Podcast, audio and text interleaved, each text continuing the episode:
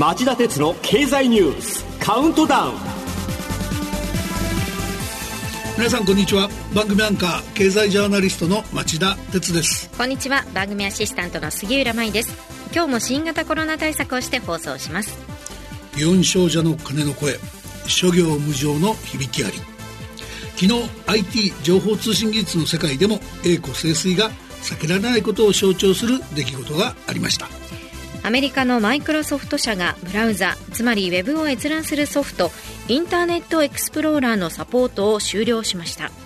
インターネットエクスプローラー通称 IE は1995年にマイクロソフトのパソコン用 OS 基本ソフト Windows にプレインストールされる形で登場。1990年代後半にはネットスケープを擁するライバル企業や司法省から反トラスト法アメリカ版の独占禁止法の違反に当たると厳しく追及されたものの生き残り一時は世界標準の閲覧ソフトとして君臨しました。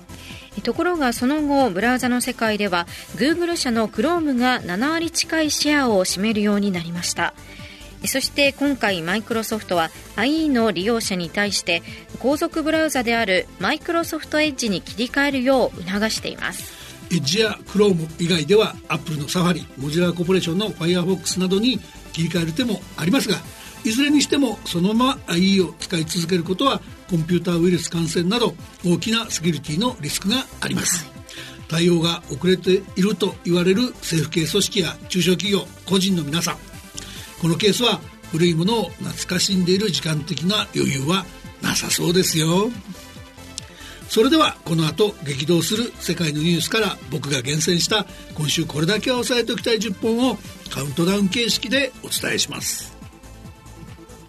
この番組は NTT グループの提供でお送りします。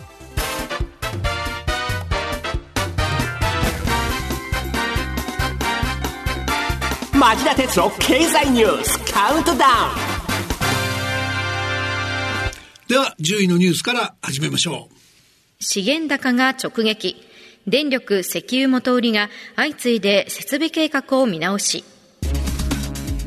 九州電力はおととい東京ガスと進めてきた千葉県袖ケ浦市の LNG 液化天然ガスの火力発電所の建設計画から撤退すると発表しました。理由は燃料市場や電力市場など情勢を総合的に判断したとしています。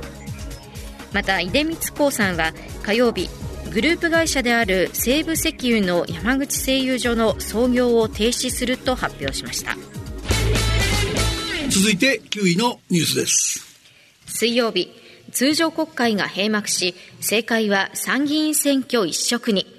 日程は来週22日公示来月10日投票で正式決定。会期末となった水曜日参議院本会議では岸田政権が目玉として位置づけていた子ども家庭庁設置法が可決成立。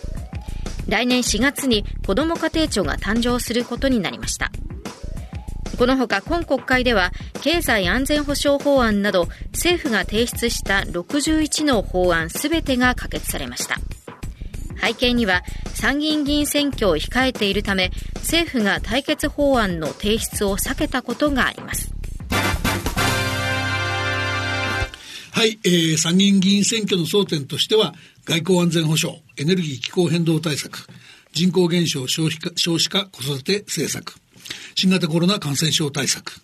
円安物価高対策、年金医療介護政策などが挙げられますが、杉浦さんが一番関心あるのは何ですか？そうですね。やはり生活に直結するので物価高対策気になりますね。そうなんだ。あとあの、個別の争点ではないんですが、はい、国会の閉会直後、岸田さんが記者会見しましたよね。はい、ありました。あれを聞いていまして、まあ、これからやりますという話ばかりだったなという気がするんですが。確かにね。だけどそれでも支持率は高いんですよね。そうですよね。リスナーの皆さんは与野党の公約をしっかり精査して日頃の思いをぶつける選挙にしてほしいと思います。8位のニュースはこれです。中国、新型コロナで再び暗雲が広がる。6月上旬に飲食店やショッピングセンターなどの営業が解禁されたばかりの北京ではバーで230人規模のクラスターが発生当局はおよそ350万人の区民を対象に3日連続の PCR 検査を義務付けました。一方北京の1週間前に2ヶ月に及んだロックダウンを解除した上海では200万人余りが住む区で少なくとも2日間のロックダウンが通告されました。中国はあまり効果がないとも言われる中国製のワクチンにこだわり何かというとロックダウンに頼らず頼らざるを得ません。中国のゼロコロナ政策リスクこれはまだまだ警戒が怠れないかもしれませんね。7位のニュースは日本のコロナ関連のニュースです。水曜日東京の新規感染者数が1ヶ月ぶりに前の週の同じ曜日を上回る。同じ水曜日政府の有識者会議は報告書をまとめ感染拡大時に医療が逼迫した原因は病床確保の実効性を担保できる措置を講じられなかったことにあると指摘。これを受け政府は今日内閣感染症危機管理庁を新設することを正式に決定しました。政治の街永田町では岸田内閣は支持率が高いので自民党が参議院選挙に勝つのは確実だ。衆議院の解散がない限りその後3年間は国政選挙がないのだから岸田政権は長期政権になるという見方がもっぱらです。一方、党の岸田政権の方は対価なく参議院選挙を乗り越えようと躍起になっています。特に参議院選挙前に新型コロナの感染再拡大の原因を作りたくないからインバウンドの本格的な受け入れをできるだけ遅らせようとしているとも言われています。はいその一方で日本人の国内旅行を後押しする県民割については来月から対象を全国に拡大し国の支援を拡大する検討も進めてます。まあ、人気取りには熱心なんですよね。でもまあそもそも選挙があろうがなかろうがこの予防策というのはしっかり講じるのが政権のあるべき姿ですよね。おっしゃる通りだと思います。6位はこのニュースです。WTO 閣僚会議1日延長。食料不足に一致した対応方針へ詰めの協議。WTO 世界貿易機関の閣僚会議はおとといの15日が最終日でしたが閣僚宣言の合意に向けて会期を1日延長し協議を続けると発表しました。ロシアによるウクライナ侵攻で起きている食料不足への対応などで一致した方針を取りまとめ閣僚宣言に盛り込もうと詰めの協議が行われていますが関係者によりますとインドやパキスタンスリランカなどが異なる主張をしているということです。また水産資源の乱獲につながる各国政府の漁業補助金を規制する新たなルール作りの議論でもインドが発展途上国への特例措置を求めるなど意見の隔たりが大きく合意に達するか見通しは立っていません。続いて第5位のニュースです。水曜日ウクライナ東部で激しい戦闘が続く中中国とロシアの首脳が電話会談。ロシア側はエネルギー、金融、産業、交通分野の協力拡大で一致したと発表。中国側からは台湾問題を念頭に相互支持を呼びかけたといいます。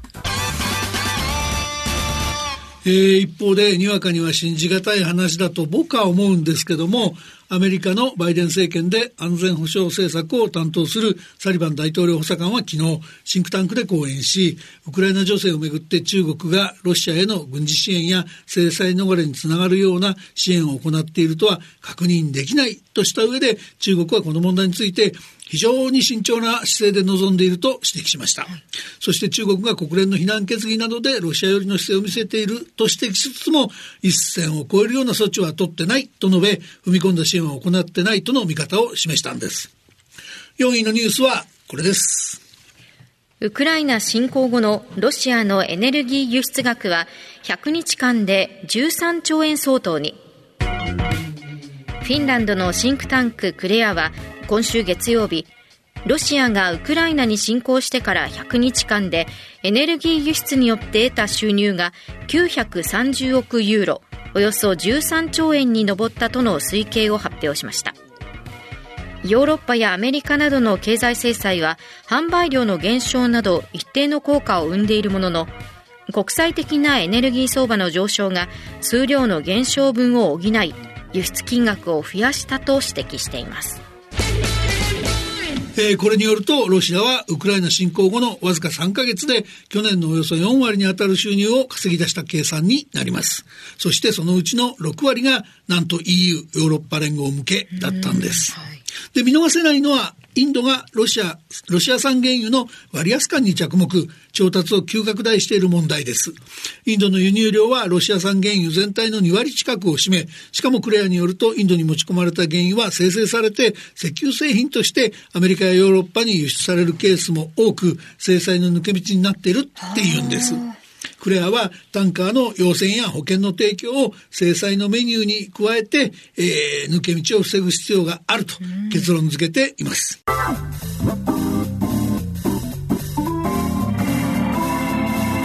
町田鉄の経済ニュースカウントダウン。3位のニュースはこれです。水曜日ウクライナからの穀物輸出の障害である黒海封鎖の打開を狙いアメリカが1300億円規模の追加軍事支援を決定。一方ドイツ、フランス、イタリアの首脳は昨日キーウを訪問。軍事支援に加えウクライナが早期に EU に加盟できるよう支持すると表明しました。ここでウクライナ東部の戦況ですが、アメリカ軍の制服組トップのミリー統合参謀本部議長は水曜日、訪問先のベルギーで記者会見し、セベロドネツクについて、現在おそらく4分の3をロシア軍に奪われていると述べました。まあ相変わらず激戦が続いている模様なんです。ロシア軍がウクライナ軍より射程距離の長い兵器で攻撃するので、ウクライナ軍は後退を余儀なくされ、その後退した地域にロシア軍が進軍しているという情報もあります。そこでアメリカのバイデン大統領は1300億円規模の兵器の追加供与を決定。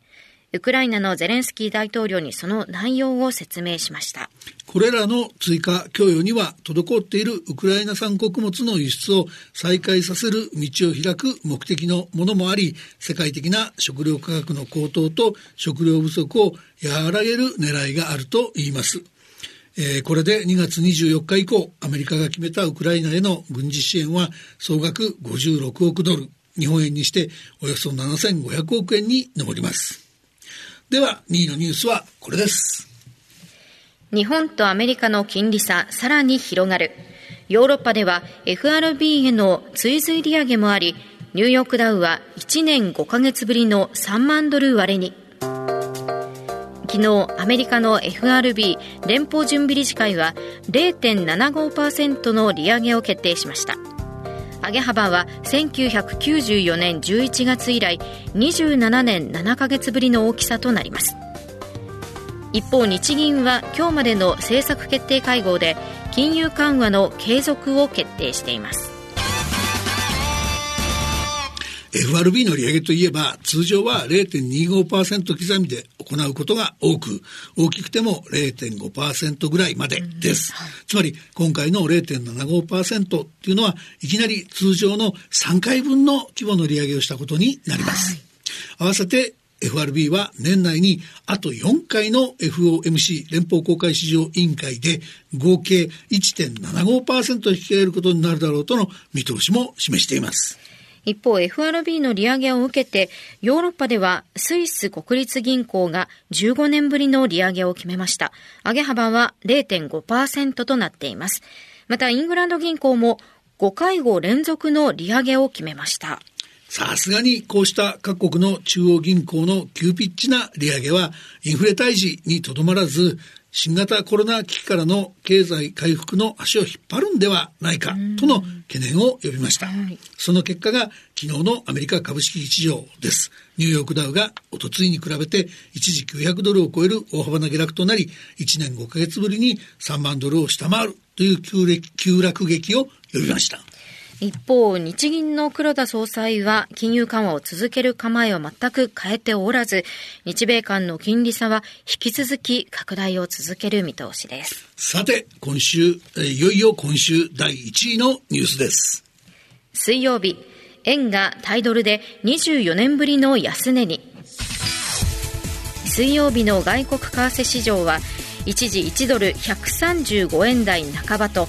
1998年10月以来の円安ドル高水準となりました